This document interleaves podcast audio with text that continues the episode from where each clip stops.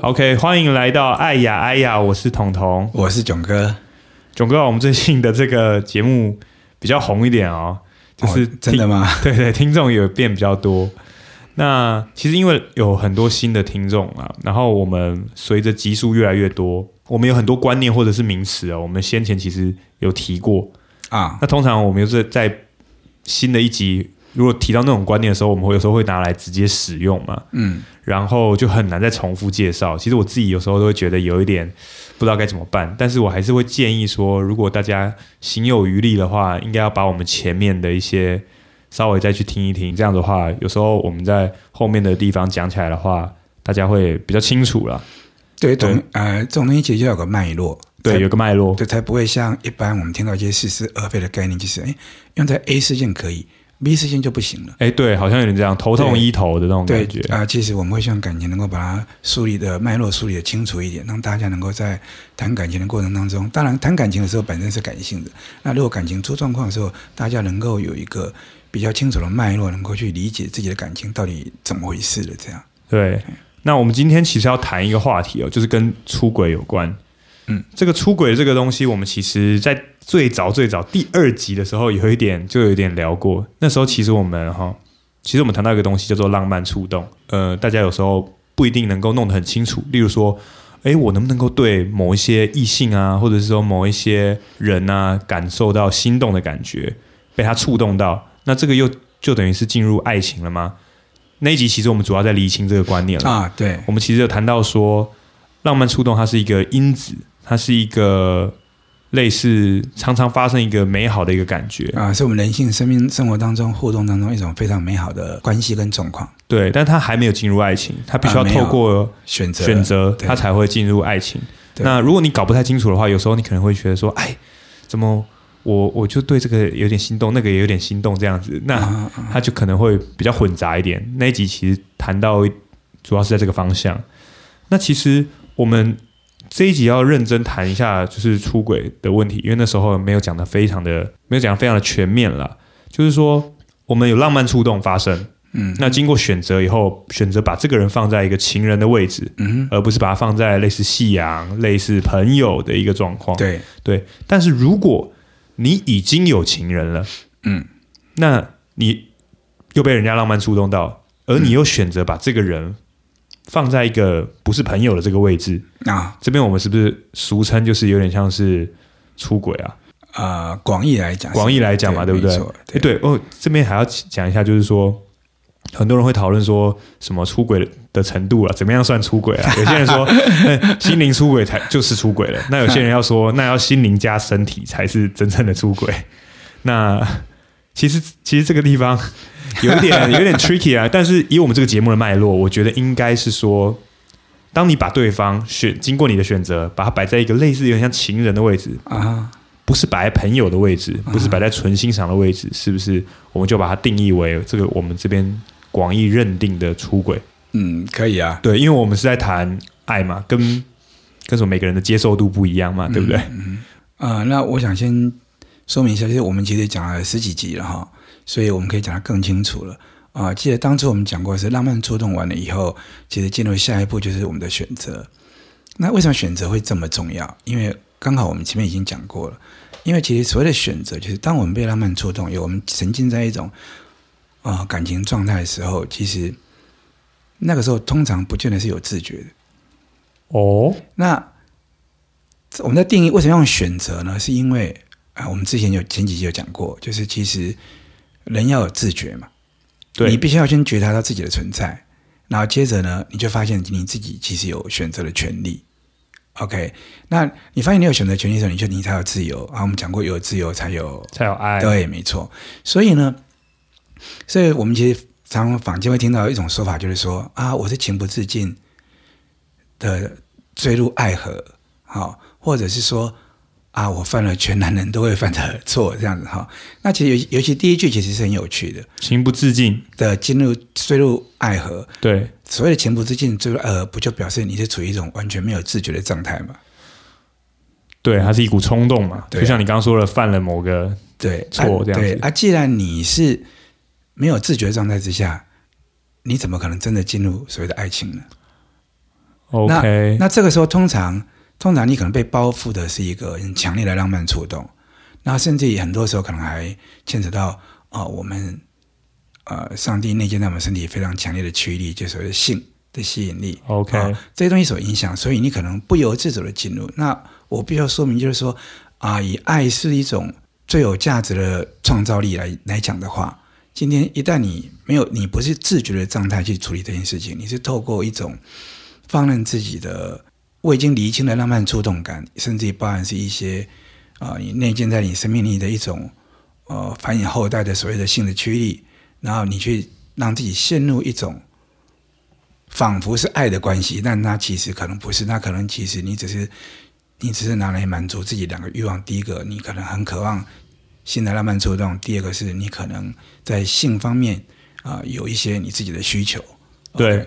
那在这种情况之下，你所你所进入的那个所谓的爱爱河，其实呃应该不是真的爱河。囧哥，那如果我们并不是出于一个自由选择，因为你刚刚说我们浪漫触动的时候，嗯、例如说我们啊情不自禁的进入了爱里面。那有可能是一个缺乏自觉的状态，它可能是一个冲动的状态，或者是一个有点搞不太清楚的状态。对，进入了以后，那如果你今天没有另外一半的话，那也许没关系嘛，是不是这样讲？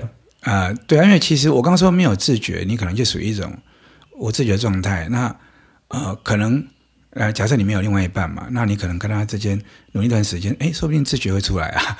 哦、呃，对，就是其实其实浪漫触动本身，我们是要。啊，百分之百加以肯定的。那么这种基本上就是一个美好的触动。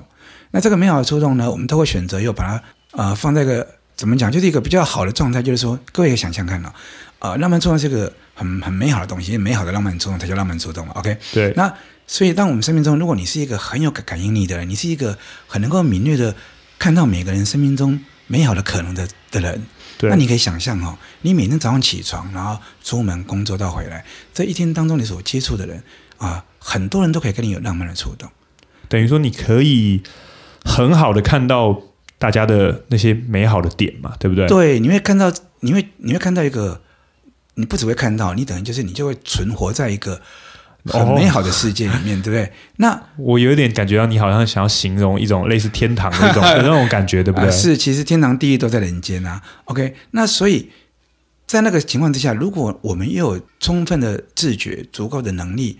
爱的能力，能够把这些各个美好的浪漫之中，每个都放在他一个世界的位置上面。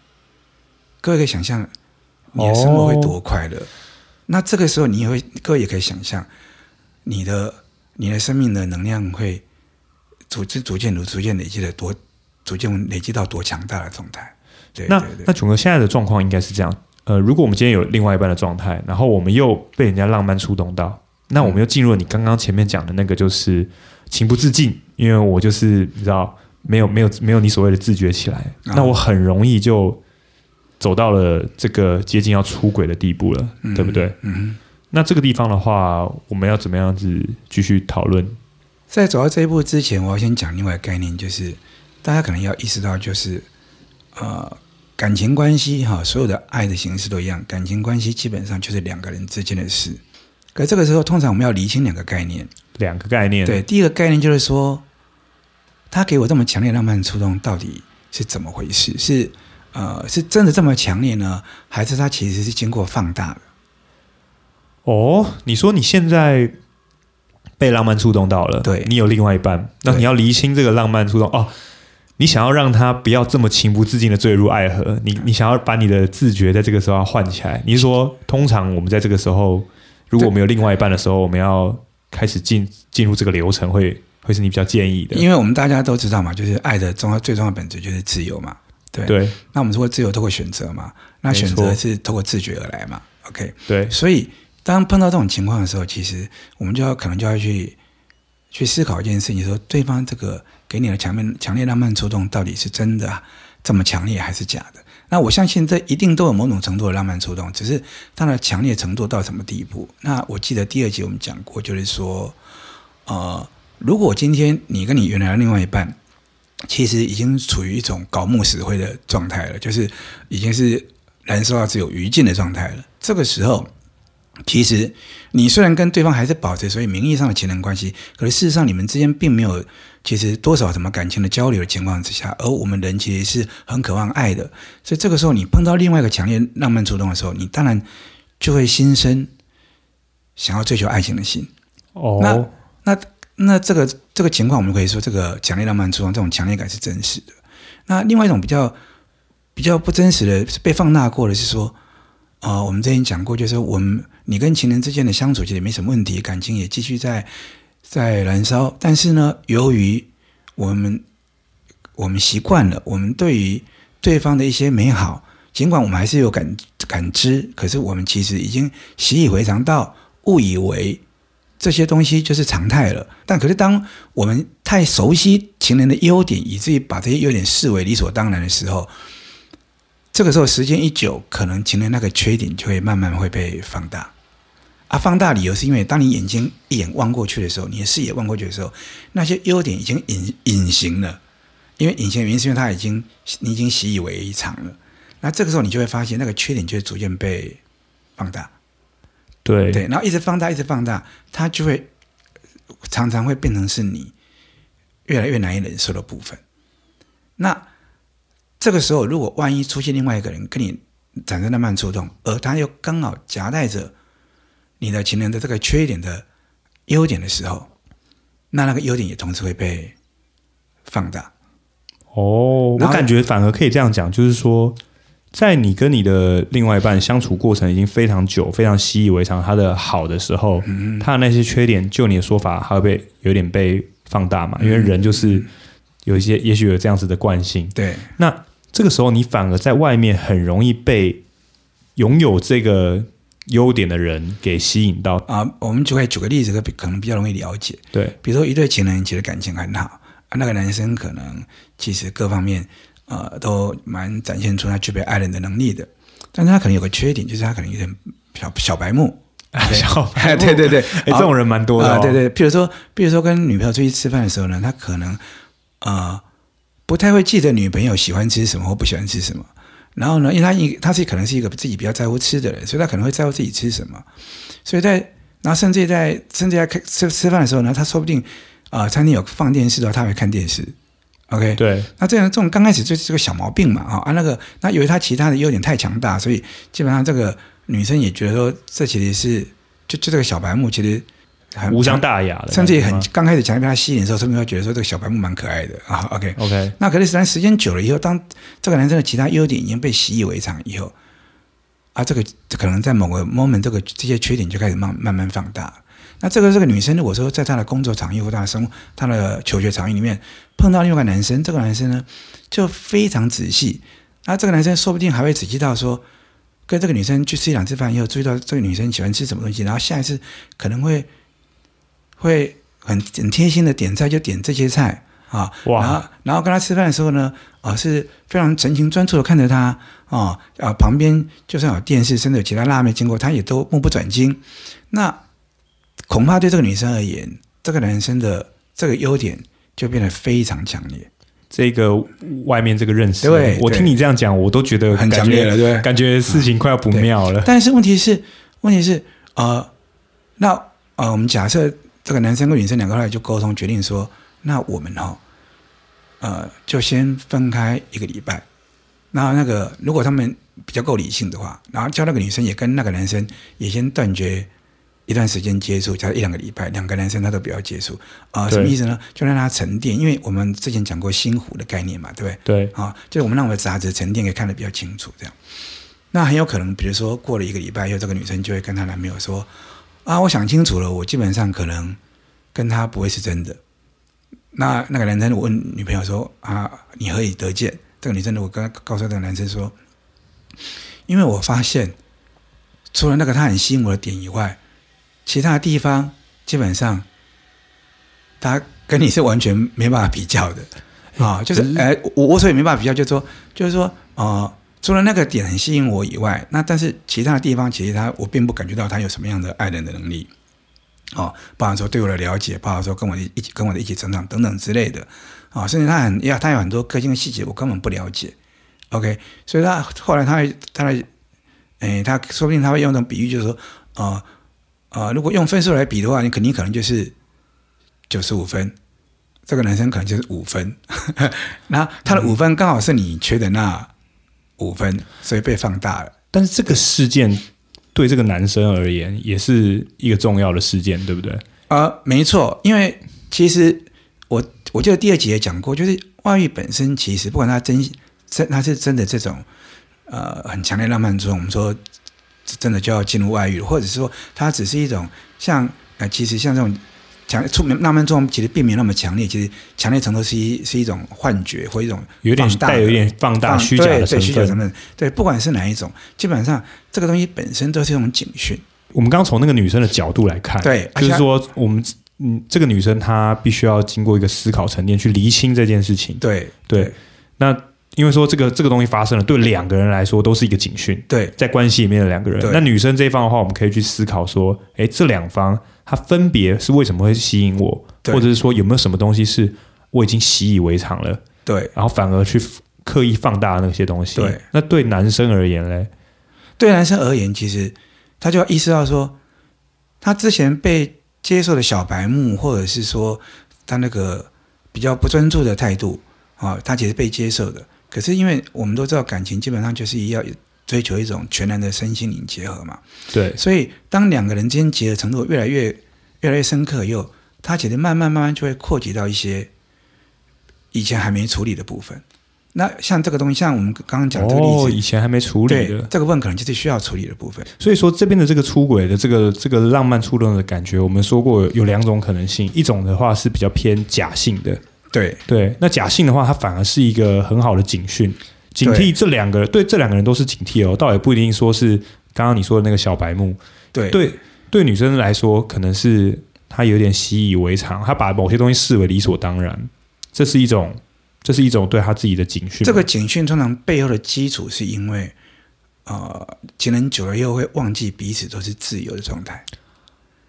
对啊、呃，我们我们前面几期有讲过嘛，因为我是自由的。所以我每一刻都选择跟你在一起，哦，都是在肯定你。对对对，对，所以有时候就会有点就以为我们就是在一起啊，我们就在一起十年了嘛，类似这样。对，这样就仿佛进入一种契约关系的时候，其实是我们非常不想见的，因为因为生命我们也讲过，生命是变动的，关系是变动的，感情是变动的，所以我们一定要时时刻刻有自觉的提醒自己，我跟眼前这个人是正在相爱中，也就是恋爱 ing，只要。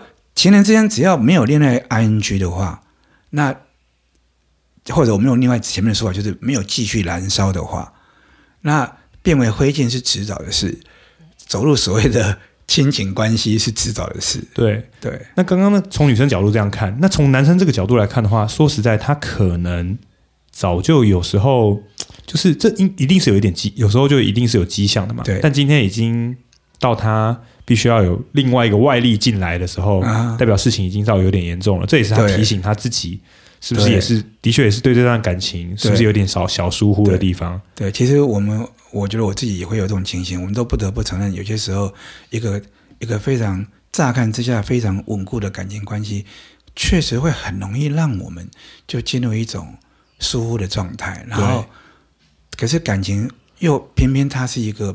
变随着生命变动而不断变动着的东西，只是它的变动有时候是很微幅的，是不是感觉没那么明显的？可可是甚至可能是表面是风平浪静，底下可能是暗潮汹涌的。那这些东西，我们如果疏忽了自觉，然后呃疏忽了把自己的眼眼光 focus 在我们情人身上的这个功夫的话，那我们就很难。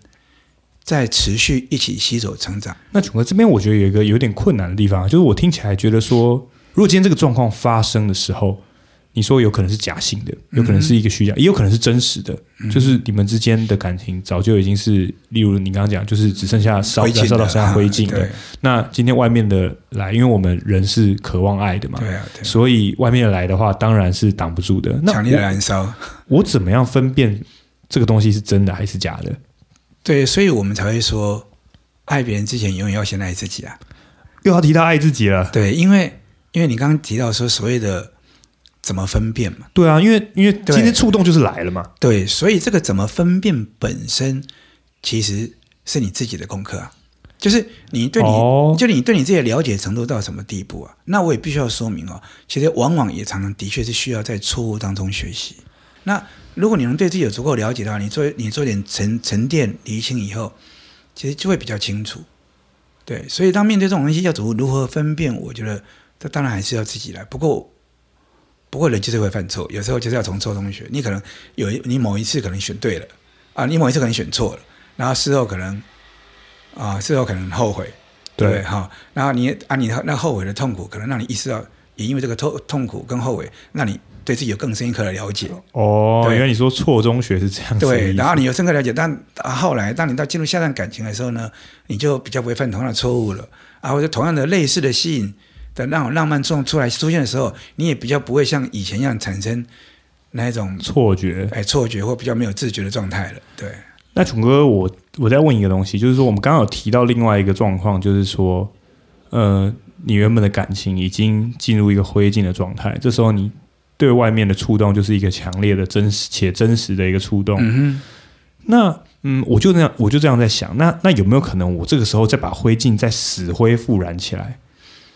啊、呃，本来已经是灰烬了，然后被这个外遇一提醒。发现啊，真的是变灰烬了。对，那变灰烬，当然我们还是可以啊，我们的自觉，我们的自觉永远在嘛，我们自由也永远在嘛，永永远可以选择嘛。对，我们永远都可以选择。那那这个选择，你选择 A 或 B，当然有它的原因。譬如说，虽然你们现在是灰烬了，假设你们已经成为灰烬三年好了，对 但是你们之前可能有十年是燃烧的非常旺盛的啊。那其实不止爱情哦，所有感情都一样，包含包含我们大家很重视友情也一样啊。曾经是非常感情非常好的朋友，那个美好就永远在那里喽。可是你经过一年两年不不见面，再见面，你们两个之间关系要重新建立哦。那以前的以前的美好有没有价值？当然有，因为那些美好价值，那会帮助我们重新建立的时候是更快速。哦，对对对，因为我们有些互相知的基础。可是我们同时也要记得，就是说生命是变动的，这中间一定也掺杂了很多这一两年来我们彼此之间各自的变动。没错，OK，所以那个尊重跟自由度是一定都要在的。诶，那这样的话，我就觉得好像有一个问题我，我我我比较能够了解，就是说，很多人就是在感情里面啊外出轨了，那状况很复杂，也也许心灵出轨了，或者说真实的，不管，重点是心理很混浊嘛。那到底爱还不爱这个人是怎么样子的一个状态？是不是他？因为我们说了，爱他很尝试发生偶然的浪漫触动。之后进入经过选择以后进入爱的这个关系，对，然后通过努力让浪漫触动在不断的重新发生，不断的重新发生。那我要讲一下，你刚刚讲这个，所以我为什么会说爱是很有创造力、价值创造力的，就在这里。对，因为真正爱能够持续下去，不是因为那个浪漫触动，是因为选择也有两个人的努力的触的触动。对，这个努力就创造出来。对，所以说到底爱跟不爱是怎么样子？实际上它跟我们有没有去创造，跟我们的选择有很大的关系，对不对？当然，当然。所以我很难说怎么讲，这个感觉有点像是说，呃，你当然可以很轻松的跟跟跟人讲说我不爱你了，可是这句话绝对是也是一个经过一个选择的，对。也就是说，就算是我讲了这句话我不爱你了，其实我也可以选择我爱你，是不是这个状态？啊、呃，就是虽然我们说经过选择，而且不管什么状态都都有选择权，对。可是问题是有些状态。可是很多时候状态并不是我们能够掌握的，因为你知道客观的话，这世界其实它的变动不是我们掌控的。我们能掌控的是真诚面对那个真实的状态，然后在那个真实的状态做选择。我举个例子哦，比如说你已经发现你确实没有能力爱眼前这个人了。OK，你说能力问题对是吗？对对，不，你已经没有能力爱眼前这个人，你已经没有能力了。但你这还有选择权，什么选择权？